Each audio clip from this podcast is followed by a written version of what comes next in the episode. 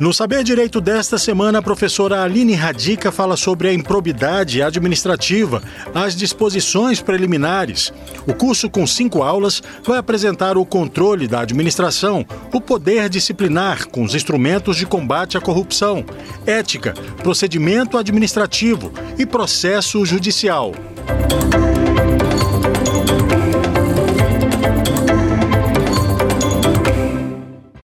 Olá, bem-vindo ao Saber Direito.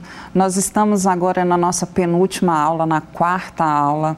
A partir de agora a gente vai adentrar, né, falar minuciosamente sobre a Lei de Improbidade Administrativa, a Lei 8429. Eu, particularmente, é uma das, das matérias do direito administrativo que eu amo falar. É uma lei muito gostosa de se estudar.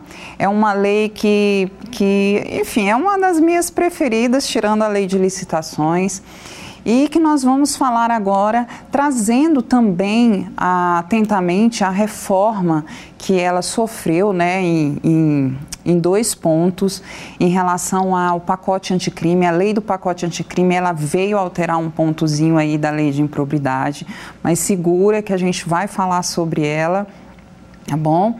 E vamos né, relembrar as três primeiras aulas, falamos sobre controle da administração pública, o controle interno, controle externo que a administração pública sofre, interno, o poder da autotutela, externamente feito pelo poder legislativo, pelo Tribunal de Contas. Nós falamos do poder disciplinar, o poder que tanto a administração tem para coibir condutas de improbidade administrativa.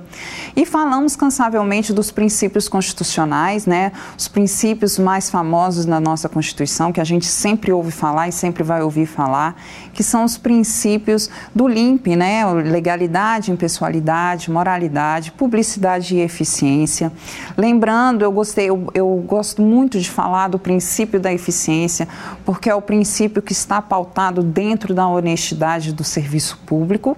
E agora nós vamos, né, superados essas fases, essas teorias, esses embasamentos que eu gostaria de ter colo coloquei para vocês, né, de vocês terem a ciência, agora nós vamos falar propriamente dito da lei de improbidade administrativa. Já falamos também cansavelmente do controle né, que a administração pública fala, mas acho que a primeira coisa que a gente precisa entender é sobre o conceito de probidade administrativa e improbidade administrativa. Esse conceito, ele nada mais é que quando você fala de improbidade administrativa, você tem que ter em mente o quê? Que alguém está fazendo algo desonesto, alguém está fazendo algo contra a lei, que esteja, que não esteja amparado pela lei ok? E que esse alguém é alguém que vai ferir o quê? Princípios constitucionais ou condutas que vão ser dolosas ou culposas e que vão ser sempre de forma desonestas. Então, o conceito né, que, que eu gosto de colocar é um conceito lógico, não é um conceito que você vai ler num livro. Eu acho que a gente tem que entender uma questão lógica. A improbidade, ela nada mais é que uma conduta desonesta, desonrosa, né? Ela, ela, ela não traz a moral, ela não traz a ética. Toda conduta que nós vamos falar sobre algumas condutas, quando a gente for falar de atos né, da, da improbidade administrativa, a gente vai ver cansavelmente que são condutas que estão contra né, a desonestidade, a legalidade, contra a, a, a eficiência do serviço público, a imparcialidade, porque o serviço público, o servidor público, além da ética, da moral, ele tem que ser imparcial, porque a prestação de serviço dele deve ser imparcial, deve ser para todos, não pode beneficiar de forma alguma, né, nem, nem nada nem ninguém. Por isso que é uma conduta desonesta. Né? A improbidade é uma conduta desonesta. Superado esse conceito de improbidade administrativa, a gente passa a falar sobre o quê? Algumas particularidades sobre a lei. A primeira coisa que a gente tem que entender da lei de improbidade administrativa é o quê? Que a natureza desta lei é uma natureza civil administrativa. Aline, o que quer dizer isso? É uma, é, uma, é uma natureza que ela não vai ter âmbito criminal. Muita gente acha que a lei de improbidade é o quê? É o âmbito criminal. Quando a gente fala dentro da lei de improbidade, a gente não fala de crime.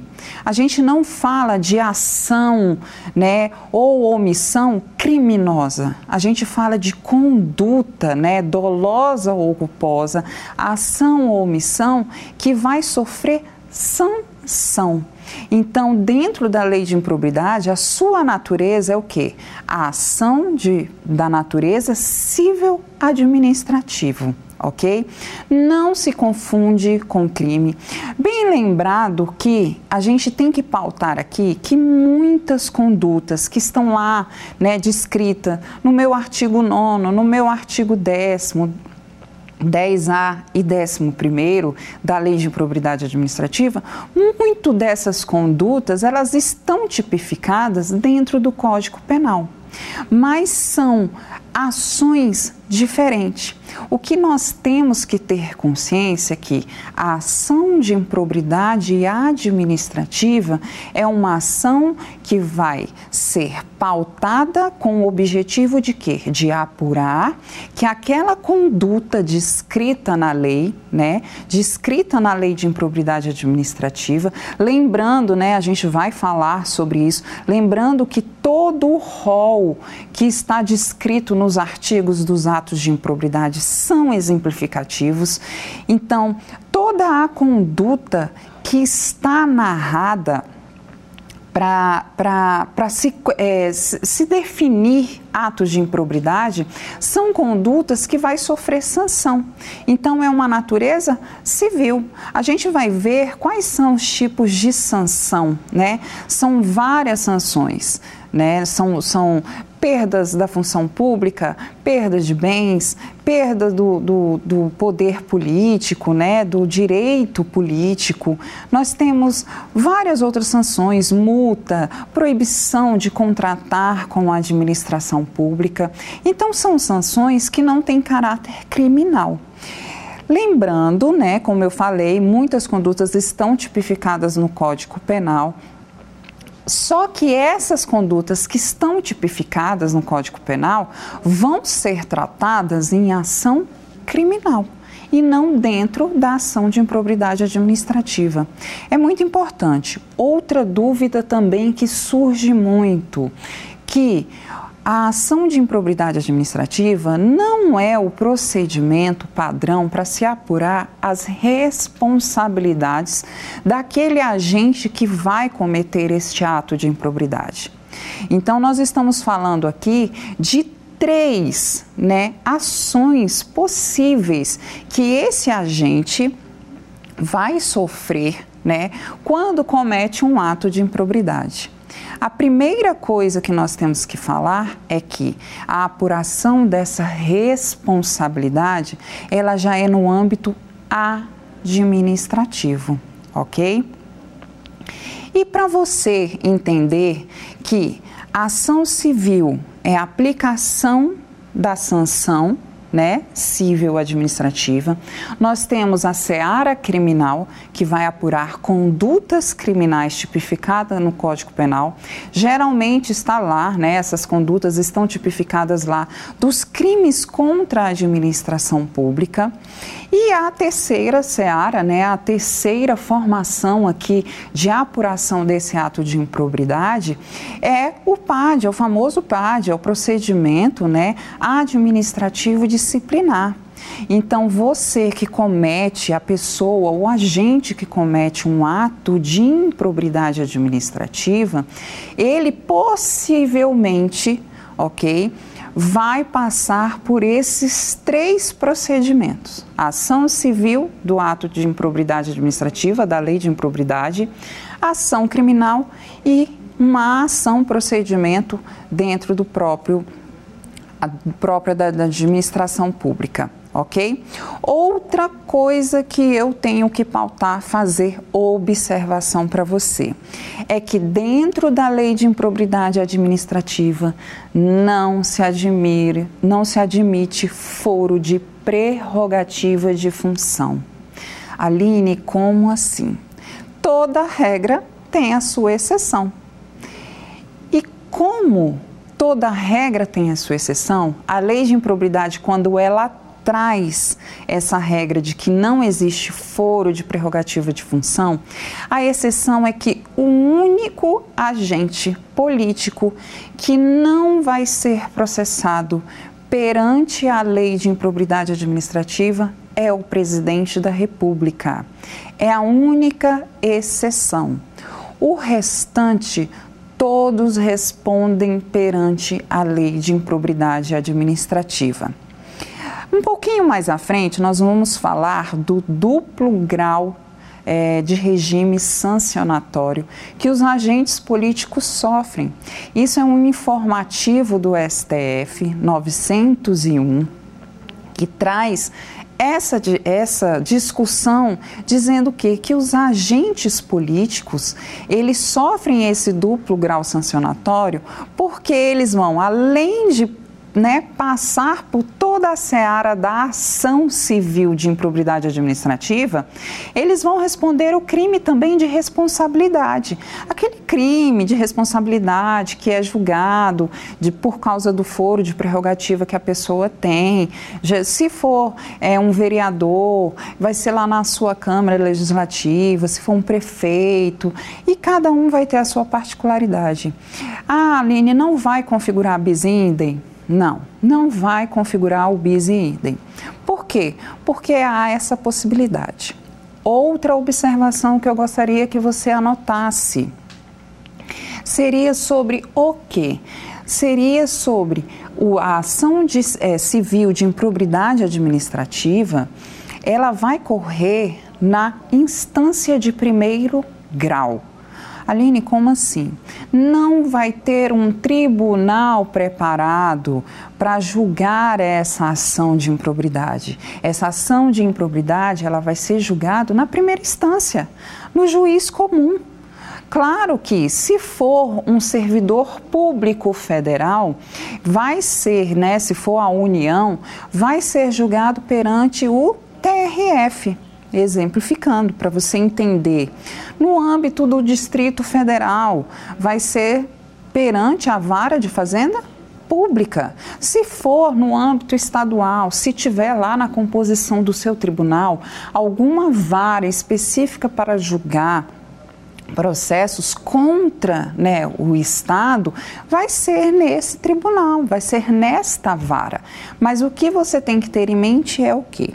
Que a ação civil de improbidade administrativa, ela vai tramitar lá no primeiro grau, na primeira instância. Então não vai ter tribunal, não vai ser o STJ, não vai ser STF, não, vai ser lá no primeiro grau, ok? Fechadas essas observações, nós vamos passar a falar sobre o o que, né? A gente pensa o, o, o que, que acontece. A gente vai falar sobre o primeiro personagem que aparece lá no meu artigo primeiro da Lei de Improbidade, que é o meu agente público, que é que nada mais é que o agente que vai cometer né, a ação de probidade. Eu estou falando do que? Do meu agente passivo ok? Existe na lei de, de, de improbidade administrativa o agente ativo, né? E o agente passivo, né? O sujeito passivo e o sujeito ativo. A primeira coisa que a gente tem que ter em mente é o que? Quem comete vai cometer um ato de improbidade. Mas quem é essa pessoa que comete o ato de improbidade? Gente, se eu estou falando o ato de improbidade administrativa, é dentro da administração pública. Então, quem é o sujeito passivo de toda essa demanda que está sofrendo essa ação, essa conduta desonesta, desleal, é quem é a administração pública. Lá no meu artigo 1, ele vem e fala o quê? No meu artigo 1, ele fala: olha, o sujeito passivo da demanda de ação civil de improbidade administrativa, quem são esses sujeitos? São a administração direta, indireta e toda e qualquer empresa que diretamente ou indiretamente receba o quê? Né? Pecúnia pública para o seu desenvolvimento, para o seu funcionamento. Então, quem eu estou incluindo? Toda a administração pública em sentido amplo. Quem é a minha administração direta?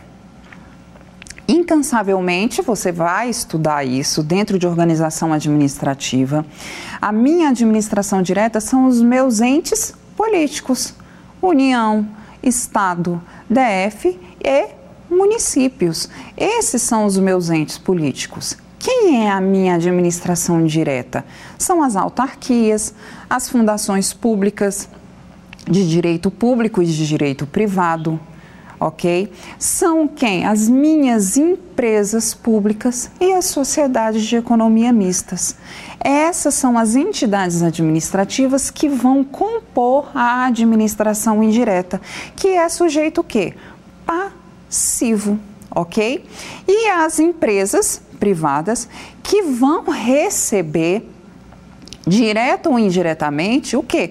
Custeio público para um funcionamento ou né, para bem é, funcionamento e desenvolvimento das suas atividades. Ok? Então, todo esse rol que está lá no meu artigo 1 vão ser os meus sujeitos passivos da demanda de ação civil de improbidade, ok?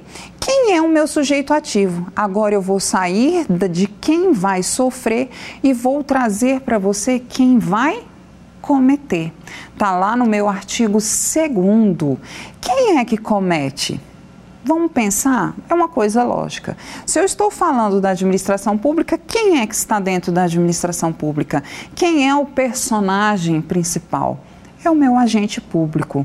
E quando eu trago aqui agente público, eu não estou falando somente do servidor público efetivo. Eu quero que você tenha uma ampla definição do agente público aqui. Por quê? Porque o agente público ele é caráter efetivo, caráter transitório. Um empregado público é aquele que está em função comissionada, em cargo de comissão. Ele pode ter remuneração ou não ok? Ele pode estar em mandato, ele pode estar em eleição, em reeleição, ok? Então é o sentido amplo. Toda e qualquer pessoa física que esteja desempenhando a atividade pública, a função pública. Então, o meu sujeito ativo é aquele que comete e é o sujeito que vai passar por todo o funcionalismo público. É, muita gente tem dúvida, muitos alunos me perguntam em relação aos particulares. Olha só, os particulares, a gente tem que se atentar no que? Primeira observação que a gente tem que fazer, ok? A primeira coisa em relação ao particular é sobre o particular, ele comete ato de improbidade? Sim, ele comete ato de improbidade.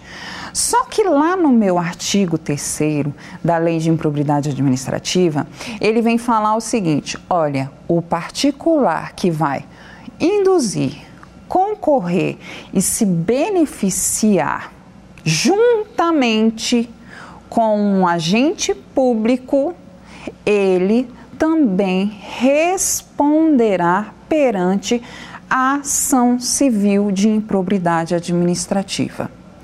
Pode, é também sujeito ativo? É. Lembrando que o agente particular, a pessoa ou particular, ele só pode sofrer ação de improbidade administrativa se ele estiver conjuntamente com um agente público. Por que, Aline? Olha só. Existe, deixa eu puxar aqui. A primeira coisa, tem um, um, um julgado é, do STJ que ele fala em relação ao particular ele é, é um julgado, é um, na verdade não é nem do STJ, é do STF. É um RE do, S, do STF que falava sobre o quê? É uma história muito antiga, isso tem muitos anos, mas né, pacificou essa, essa conceituação de que o particular ele jamais pode sofrer exclusivamente a ação de improbidade administrativa. A história era o seguinte: era um artista da Globo, era um ator da Globo. Ele tinha recebido é, um, um, certo dinheiro para poder fazer um, um, filme. Eu sei que na história ele não fez esse filme, esse filme não apareceu, o dinheiro sumiu. E aí, né, denunciaram, fizeram toda a representação desse ator. E quando chegou lá no STF, o STF falou: olha, gente, é, jamais um particular, exclusivamente sozinho, ele pode compor o polo, né? O polo ativo da demanda aqui, como réu, vamos supor assim, não é, não é, eu coloco o réu para ter uma lógica, né? Para vocês ligarem. Mas jamais ele pode ser sujeito ativo aqui dessa ação de improbidade sozinho. Ele tem que ter alguém. Quê? Porque o principal sujeito ativo aqui da demanda da, da, de improbidade é um agente público. Então, sozinho, ele não pode ter essa, essa ação contra si. Ele pode, claro, sofrer processo criminal se a conduta dele estiver tipificada lá no Código Penal. Mas aqui, a ação de improbidade, ele não pode. Então, pacificou. Então, o que você precisa saber sobre os particulares é que esse particular jamais pode sofrer ação de improbidade administrativa sozinho, exclusivamente sozinho, ok?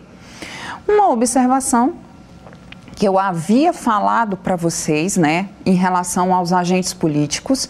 Os agentes políticos respondem sim perante a lei de improbidade, exceto o presidente da República. Ah, professora, o senador, o ministro? Não, somente o presidente da República tá ok? Então, essa é uma observação que você tem que estar tá aí destacando no seu caderno, dizendo o quê? Que o presidente da, da República é o único agente político que jamais vai sofrer ação de improbidade administrativa, ok? Ele responde, né, pelo crime de responsabilidade perante lá o, o Congresso Nacional, mas isso né, fora da ação de improbidade administrativa. Ah, professora, mas se a conduta do presidente estiver pautada na lei de improbidade, ótimo, vai, né, passar pelo crime de responsabilidade, ele vai responder perante esta conduta de improbidade administrativa, mas perante o foro de prerrogativa de função que ele tem. Os outros agentes políticos não terão é, esse privilégio da prerrogativa do foro de função. Ok? Superada essa observação, vamos adiante. O que a gente agora vai é, falar são duas observações que eu já tinha adiantado para vocês. É um informativo 901 do STF, anote aí informativo 921, que traz falando sobre o duplo regime sancionatório dos agentes políticos, dizendo que além da ação de improbidade, vai ter o crime de responsabilidade, não vai configurar o bis in idem, ok? É salvo exceção presidente da República e o RESP que eu havia falado para vocês, né, em relação a ao STJ e ao STF é o RESP 1 405 748. Anotem. Se vocês quiserem, gente, dá uma lida, é muito importante, eu gosto de ler os acordos, entender todo o histórico, porque lá tem tem, tem todo o histórico para você entender o porquê. E nesse RESP, né, os ministros entenderam que não há exclusividade de ação civil, né, de improbidade administrativa contra os particulares. Então, repetindo, é o RESP 1 405 748 do STJ, ok? Vamos adiante e agora nós vamos falar dos atos de improbidade administrativa. Gente, os atos, os atos de, de improbidade administrativa eram antigamente três, né? E de alguns anos para cá foi incluído o artigo 10A. Esse artigo 10A caso você esteja estudando para carreiras tributárias, caso é, a sua, a, o seu leque seja para carreiras tributárias, é importante você dar uma estudada e a gente vai falar sobre ele, que é sobre a concessão indevida né, de débitos tributários, que fala sobre a alíquota mínima do ISS, ok? Mas nós vamos falar rapidinho sobre ele aqui. Mas a primeira coisa que nós temos que falar é sobre o que? O enriquecimento ilícito. Esse é o primeiro é, ato de improbidade administrativa. Vocês vão prometer para mim ok? Que em casa vocês vão ler todos os incisos que contém dentro lá do meu artigo 9. Por que, professora, a senhora não vai falar? Gente, são muitos, ok? São muitos incisos, então não tem como eu falar para vocês. É, estudar com vocês todos esses incisos, porque é um, é rol muito grande. E o rol do artigo 9, que fala sobre enriquecimento ilícito, é um rol exemplificativo. O que você tem que ter em mente quando você ler esses incisos, qual é a essência de cada conduta ali descrita, ok? A essência do enriquecimento ilícito é a essência da vantagem indevida. Então, toda conduta narrada né? Todas as condutas que vão estar ali narradas no meu artigo 9 são de vantagem indevida. Vou dar um exemplo. Exemplo, o que é o enriquecimento ilícito? Todo mundo pensa assim, ah, enriquecimento, ah, eu vou receber dinheiro. Não, aí é que você se engana, porque o enriquecimento ilícito nem sempre é um prejuízo para a administração pública. Porque o enriquecimento ilícito é o quê? Eu, Aline, eu vou entrar dentro da administração pública. Você, futuro servidor, ou você já servidor, quando você toma posse do seu do seu cargo público, ou você está em, uma, em um cargo de confiança, ou você vai exercer uma função de confiança, qual é a primeira coisa que você assina? Seu termo de posse e logo depois uma declaração de bens. Olha que interessante. Quando você declara esses bens, quando você entra dentro da função pública, você declara esses bens, anualmente você tem que ficar declarando, ok? Sobre pena de demissão. Quando você sai desta função, quando você sai do serviço público, você também tem que declarar. Por quê? Porque é a forma que a administração tem de poder controlar. Ela não quer saber, não é porque você vai entrar dentro do serviço público que você não pode. É, adquirir bens, não é isso. O que o serviço público tenta entender é que o seu patrimônio, aquilo que você entrou, declarou e aquilo que você está declarando quando você sai, tem que ser compatível com, com aquilo que você recebe. Né? Então é um mecanismo que também de controle da administração pública sobre o quê? Sobre a honestidade do servidor público. Então, enriquecimento ilícito, a essência é o quê? É a, a vantagem indevida. Vou dar um exemplo. Eu trabalho em uma determinada é, repartição pública onde eu mexo com licitação. Eu não vou desviar dinheiro, eu não vou ganhar dinheiro, mas eu vou facilitar para aquela empresa ganhar a licitação, vou receber um carro. Mas não é qualquer carro. Vamos receber. Gente, eu não entendo muito de carro, mas vamos supor que você está recebendo um Porsche de presente é algo exorbitante. Eu nem sei qual é o valor desse poste, mas é algo que seja exorbitante. Não que você não possa ter, ok? Mas é algo que traz a incompatibilidade, vamos supor, daquele salário que você tenha, exemplificando, de 3 mil reais, ok? Então é incompatível. Porque se você for, é, assim, bem, bem assim, por cima, tá, gente? Se você for comprar um Porsche, eu nem sei quanto custa o Porsche, vamos supor que é uns 700 mil, mas se você for comprar e for financiar, a prestação é muito além daquilo que você recebe da administração pública. Então é incompatível, ok? Então você está recebendo uma vantagem indevida. Aí eu te pergunto: há um prejuízo ao erário? Eu estou desviando dinheiro? Não. Então, a minha essência do enriquecimento ilícito é a vantagem indevida. Dão, com, prometem para mim que vocês vão ler todos os incisos do meu artigo 9 e que vocês vão identificar em cada inciso o que? A vantagem indevida. Ok? Outra observação que você vai colocar aí no seu caderno em relação ao enriquecimento ilícito só aceita conduta dolosa.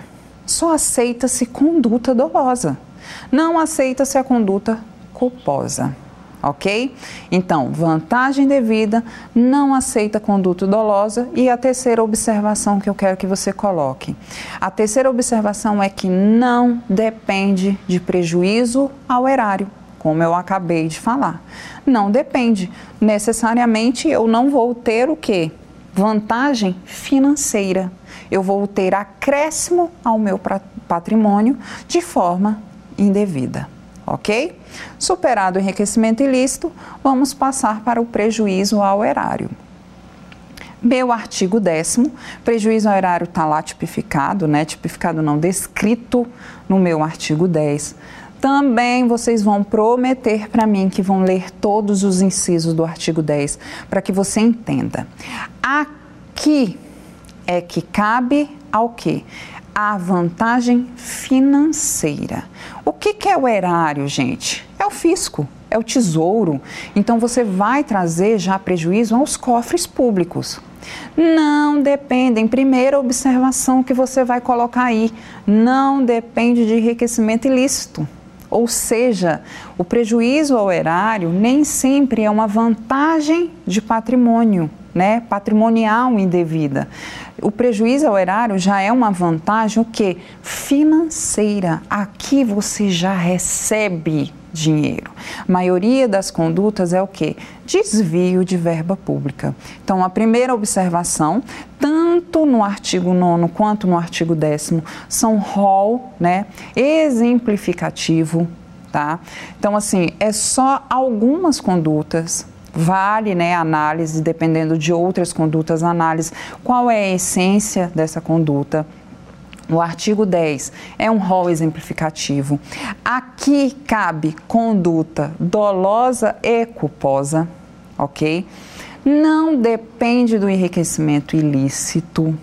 E aqui o prejuízo horário é uma coisa muito interessante, a definição que traz. Ele fala do que do artigo 10? Perda patrimonial da administração pública. Tá vendo que já estou dando prejuízo para a administração? Eu estou perdendo, ou seja, a administração pública ela já está perdendo né, alguma coisa patrimonial. Ele fala do que? Do desvio de verba pública.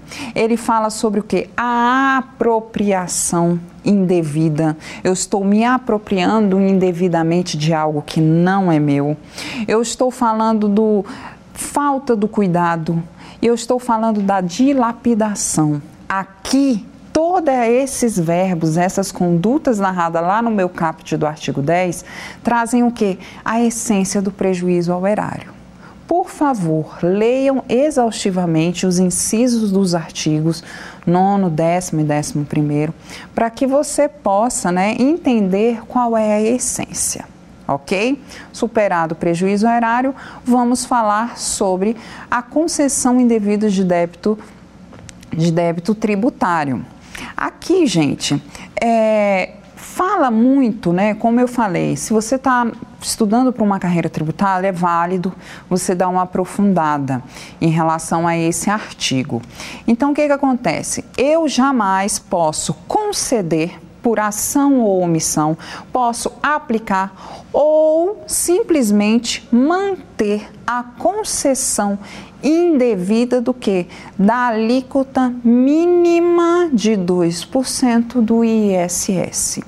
É específico do ISS, ok? Então, a concessão indevida aqui é ação e omissão, ok? Se eu concedo, aplico ou mantenho a alíquota mínima de 2% do ISS. Ok? Superado né, a concessão indevida, vamos para o último ato de improbidade administrativa, que nós falamos exaustivamente, que são os atos atentatórios aos princípios da administração pública. Também é um rol exemplificativo, só aceita conduta dolosa, não aceita conduta culposa, ok? O que tem que ser pautado e observado aqui nesse artigo 11 é que não depende de enriquecimento ilícito e nem de prejuízo ao erário. A ação ou omissão que vai ferir princípios de legalidade, honestidade, imparcialidade, eficiência e da lealdade. Olha que coisa interessante, né? São princípios, subprincípios dentro dos princípios constitucionais que nós estudamos na aula passada, que fala sobre o que? Lealdade, legalidade, honestidade, imparcialidade e eficiência. São atos que vão atentar, por ação ou por omissão, contra esses princípios prometam também que vão ler exaustivamente os incisos que estão lá no meu artigo 11, tá ok? E agora vamos falar sobre as famosas sanções. Gente, as sanções aqui não são penas. A gente tem que entender que não são penas. Não são penas restritivas de direito e muito menos penas privativas de liberdade, porque não tem caráter criminal ok?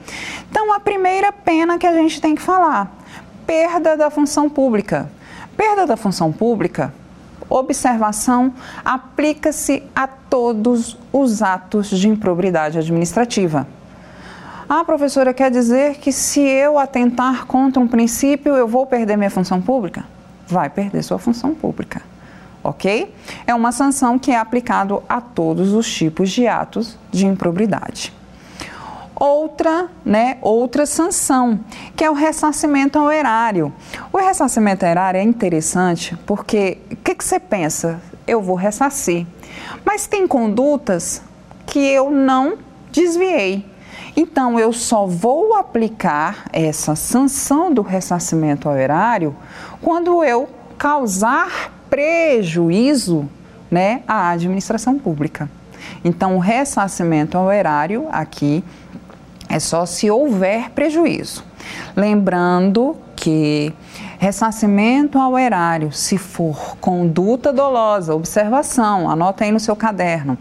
Conduta dolosa é imprescritível, tá? Ressarcimento ao erário, se a conduta for dolosa, é imprescritível. Ressarcimento ao erário, se a conduta for culposa, tem prescrição.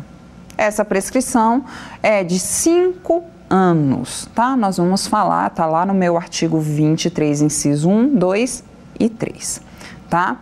Outra sanção que nós vamos falar, né? Além da perda da função pública, ressarcimento ao erário, é a perda de bens e valores ilícitos. Ah, perda de bens, vantagem devida. Eu não dei o exemplo lá do carro? Se eu recebo o carro, eu perco o carro. Se eu recebo valor para aquela minha conduta, ação ou omissão, eu tenho que devolver esse valor. Então, nada mais é que uma sanção a ser aplicada. Então, vai caber se houver o quê? Se houver também prejuízo, se eu receber né, algum bem ou valor em relação à minha conduta, ok? Suspensão dos direitos políticos. A suspensão dos direitos políticos é igualmente aplicado a todos os atos de improbidade administrativa. Enriquecimento ilícito, prejuízo ao erário, concessão indevida, né? E no caso, o ato atentatório aos princípios. Então, eu também vou perder né, os meus direitos políticos em qualquer tipo de ato. Lembrando que enriquecimento ilícito eu tenho um prazo, a gente tem prazos, tá? Dentro dessa perda de direitos políticos. Dentro do direito político, o meu prazo de perda é do quê? De 5 a 10 anos. Ao prejuízo ao erário e à concessão indevida é de 5 a 8 anos. E o último, que é o ato atentatório ao, aos princípios, é de 3 a 5 anos. Lembrem bem desses prazos. Geralmente, você que está estudando para concurso, OAB, sempre são cobrados esses prazozinhos. Então, pensa assim, enriquecimento ilícito, vamos dizer, a conduta mais, né, vamos dizer assim, mais grave. Então a pena é mais alta, de 5 a 10. Os outros é intermédio, 5 a 8. E o ato, né, que vai atentar contra os princípios é o mais brando, vamos dizer assim, a conduta mais branda, então é a pena menor, de 3 a 5. Ok? Então, a perda dos direitos políticos é aplicado em todos os atos de improbidade administrativa, ok? E vamos falar sobre o que? O último, a proibição de contratar com a administração pública e a multa civil. A multa civil, gente, também é aplicada a todos os atos de improbidade, ok? Essa multa civil, ela também é aplicada, como eu falei, enriquecimento ilícito, prejuízo ao horário, concessão e princípios. Primeiro, três, três vezes o acréscimo do quê? Da minha vantagem, enriquecimento ilícito. No meu prejuízo ao erário, é em questão de duas vezes até o dobro né, da minha multa do dano que eu causei ao erário. A concessão indevida, três vezes o benefício. E o ato que atenta contra os princípios é o que? Até 100 vezes a minha remuneração, ok?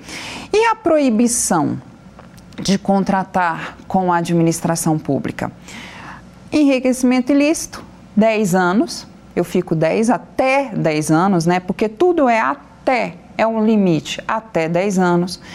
Enriquecimento ilícito, gente, é a conduta que é trazida pela doutrina, pela jurisprudência, como a mais grave. Por isso que tem a maior né, aplicação de multa, de sanção, de, de, de termos, assim, de, de, de ser mais pesado, ok? Prejuízo ao erário é de cinco anos. Concessão indevida não tem essa proibição de contratar contra a administração, tá ok? E o atentado contra atos que atentam contra os princípios é de até três anos. Olha só, eu gosto muito de ensinar, quando eu estou dentro de sala de aula, ensinar os meus alunos a fazer uma tabelinha. Essa tabelinha, ela é muito importante. Como é que eu ensino? Vamos ver se vocês conseguem. De um lado, nessa na primeira coluna, eu vou colocar todos os meus atos de improbidade administrativa, enriquecimento ilícito, prejuízo ao erário, a concessão indevida, né? E os atos contra a aos princípios. Ok. Aqui eu vou, né, colocar, né, né, no rol aqui em cima, eu vou colocar o que? As minhas sanções. Eu vou começar com a primeira sanção, perda de bens ressarcimento, perda da minha função pública. Aqui você já pode preencher. Perda da função pública é aplicada a todos. Então você coloca sim para todos os atos aqui. A suspensão dos direitos políticos também é aplicado para todos. Então você vai colocar, né, o prazo que é aplicado. A gente lembra, lembra que eu falei? Começa pelo mais grave, enriquecimento ilícito, de 8 a 10, 5 a 8, 5 a 8. 3 a 5. Quando você preenche essa tabelinha, que você faz, refaz ela, eu falo para meus alunos, gente, cinco vezes que vocês fizerem essa tabelinha, montar em casa, vocês não esquecem nunca mais. Nem prazo, nem a multa, o que, que a, a sanção é aplicada a qual ato, você nunca mais vai esquecer sobre sobre ato, da, da é, ato de improbidade administrativa. Então, façam essa tabelinha, montam essa tabelinha e colocam. É, é, onde é aplicado. Olha, eu vou aplicar aqui a perda dos bens só se tiver dano, se eu recebi, se eu não recebi tá ok? E lá nos meus, nos meus artigos, nono, décimo, décimo A, né, décimo primeiro, eles trazem também falando o que cada ato, qual é a sanção aplicada para cada ato, tá bom? Prometa para mim, façam, é super didático, vocês vão é, conseguir aprender melhor, né? Porque eu falar, já pensou eu ficar lendo aqui um monte de inciso, olha, inciso isso, inciso aquilo, aplica, não aplica, é cansativo. Então, quando você monta essa tabelinha, essa tabelinha fica super didática e você grava logo. Agora vamos anotar as observações em relação a tudo isso que eu falei. Eu falei muita coisa, mas agora vamos anotar as observações que mais são importantes para você que está estudando para uma prova, ok? A primeira coisa é que eu tenho que ter em mente que as minhas sanções elas podem ser aplicadas isoladamente ou cumulativamente. Quem é que aplica? É o Poder Judiciário. Vocês têm que lembrar que a perda da função pública e a suspensão dos direitos políticos só podem né, ser aplicados após o trânsito em julgado. Isso aí a gente né, já, já superou isso, vocês têm que saber que só pode após o trânsito em julgado. Outra observação em relação ao que, gente? Em relação à prescrição. A prescrição, vocês têm que ler lá no meu artigo 23, inciso 1, 2 e 3. O prazo é igual para todos, tá bom? Então, se você for um cargo de mandato, cargo de função, cargo em comissão, cinco anos, a contar a partir do que? Do final do seu mandato. Caso você esteja em reeleição, a final do, né, do segundo mandato. Se você for servidor público efetivo, esse servidor público efetivo é aquele que é concursado. E o emprego público também é cinco anos, só que computa a partir do que? Da data da demissão do serviço público.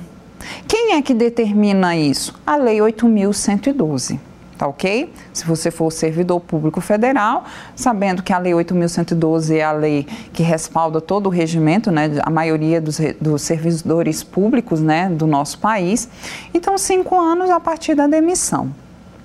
E no caso das entidades privadas que recebem direto ou indiretamente né, recursos financeiros públicos, também são cinco anos a contar do que, gente? Da prestação de contas final.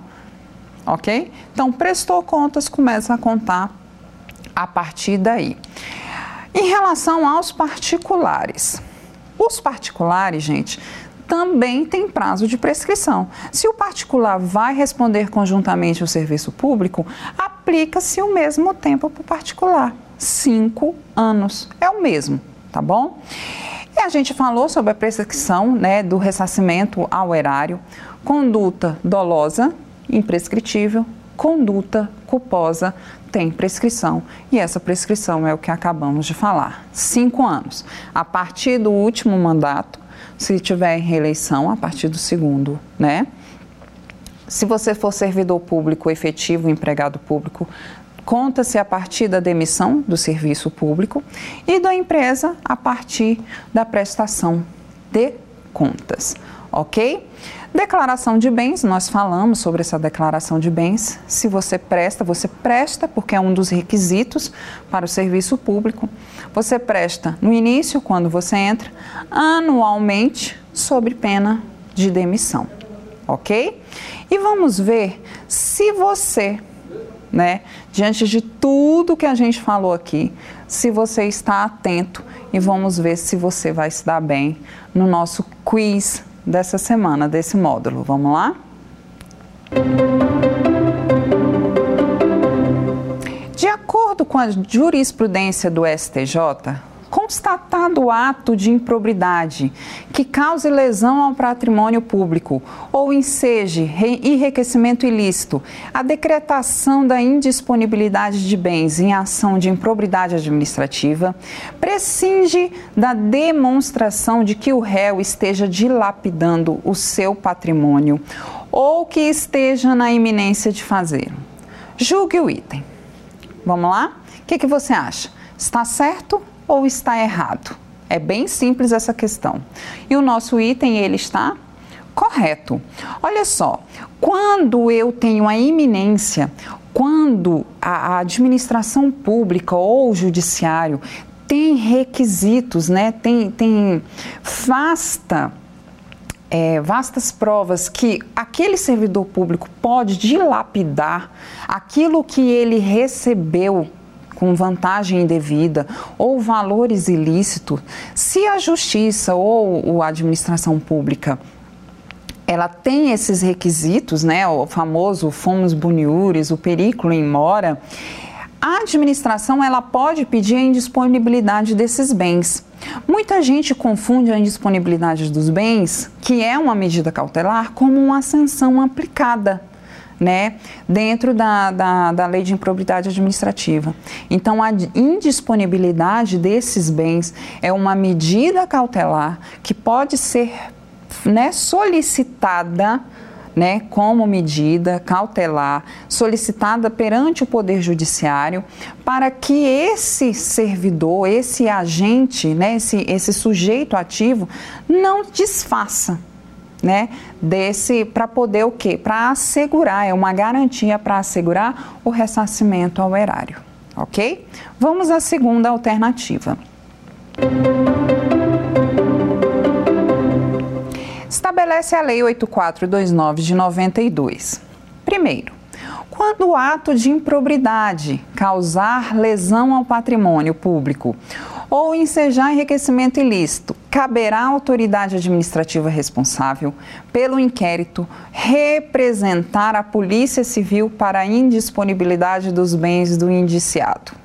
Segunda alternativa o sucessor daquele que causar lesão ao patrimônio público ou se enriquecer ilicitamente não estará sujeito às combinações desta lei, mesmo no que disser respeito à herança.